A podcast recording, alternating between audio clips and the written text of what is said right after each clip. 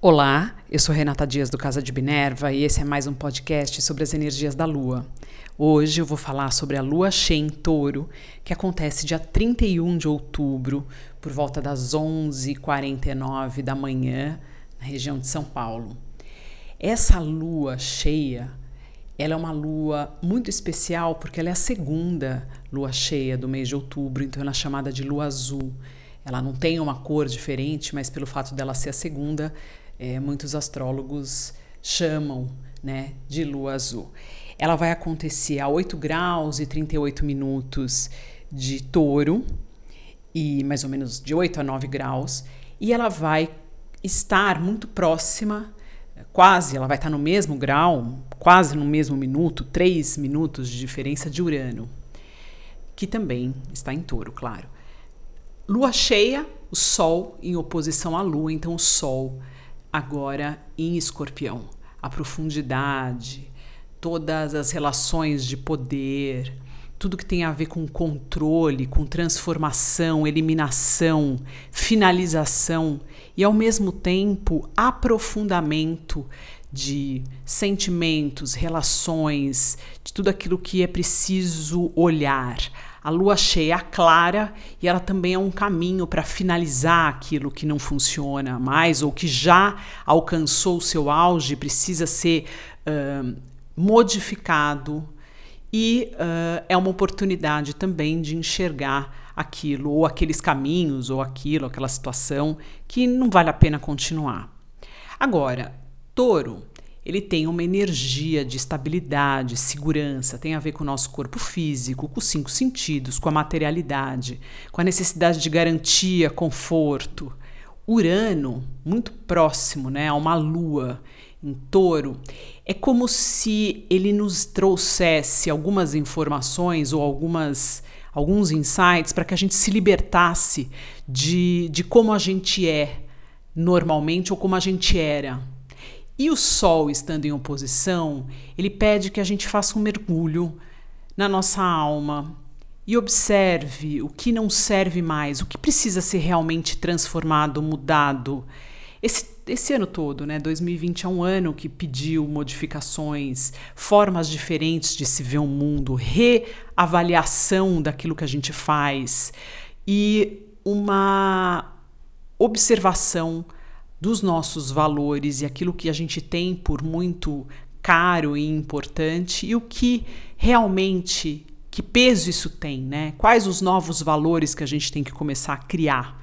Essa lua em touro traz tudo isso e, ao mesmo tempo, a necessidade de nos libertarmos desses valores antigos ou desses pesos que a gente carrega e que não vão levar a gente para frente mais. Então, é um período diferente, é um período de ação.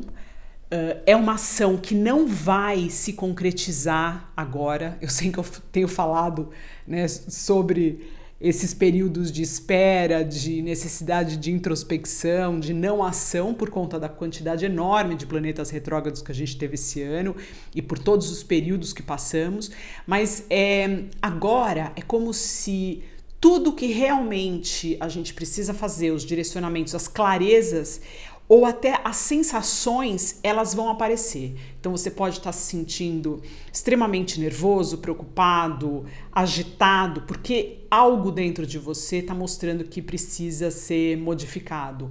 A água do mar, a água profunda que a gente traz na, na na alma, assim como a água do mar, nas profundezas do mar, quando ela começa a se mexer antes de uma grande onda, enfim, é, a gente sente, mas ainda não vê.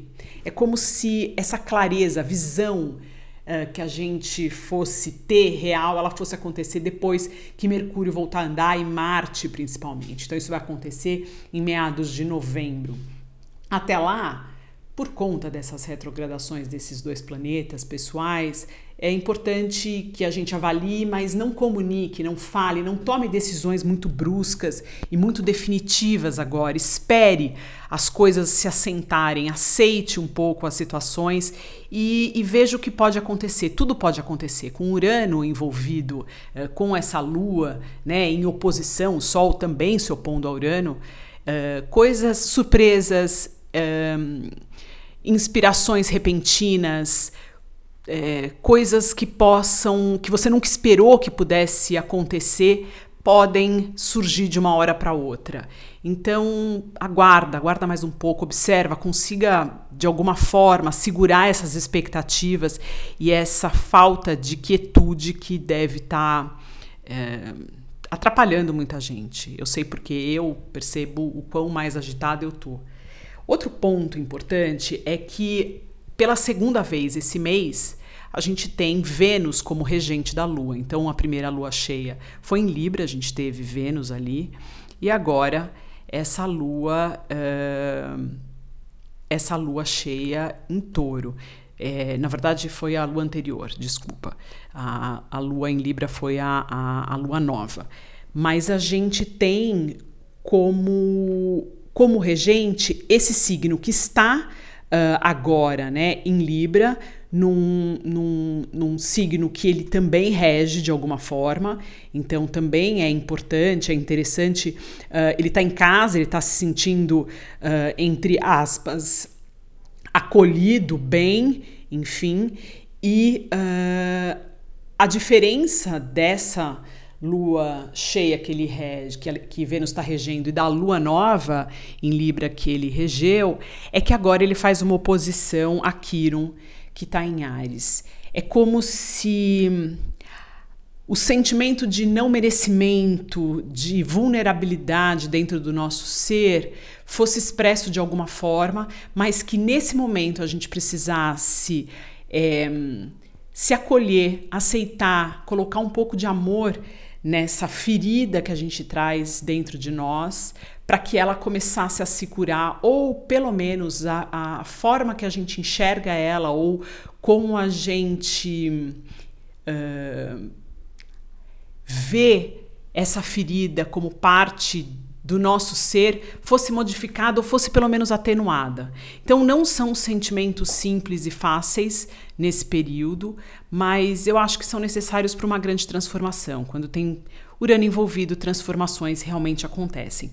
É, outro ponto é Mercúrio, que mesmo retrógrado, né, tá ali fazendo uma quadratura com Saturno. Então, cuidado uh, com contratos, cuidado com o que você faz e fala agora, cuidado com o que você se compromete, porque há uma grande chance de, das coisas não serem muito bem claras, de ter alguns uh, ajustes a serem feitos, uh, com prejuízos ou com com problemas maiores que podem se estender até a longo prazo. Então, decisões uh, muito importantes, eu aconselho a esperar mais um pouco, pelo menos até Mercúrio andar, a partir do dia 3 de novembro, que já está aí, ou melhor ainda, quando Marte voltar a andar por volta do dia 15 e 16 de novembro. Então, um período de expectativa, de energia muito forte, é quase como se tivesse uma energia Uh, é quase como a eletricidade. O Urano lembra muito né, a, a, a,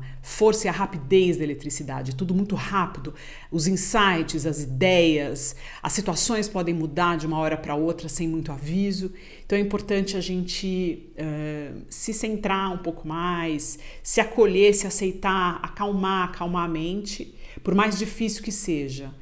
E aguardar o um momento da ação, mas observando realmente uh, tudo aquilo que a gente se apegou, aquilo que a gente deu como certo, mas que no fundo está parecendo uma carga pesada demais para carregar. E iluminar, eliminar isso e tomar as decisões necessárias e fazer as modificações a partir de meados de novembro. Bom, eu deixo vocês por aqui e até o próximo podcast.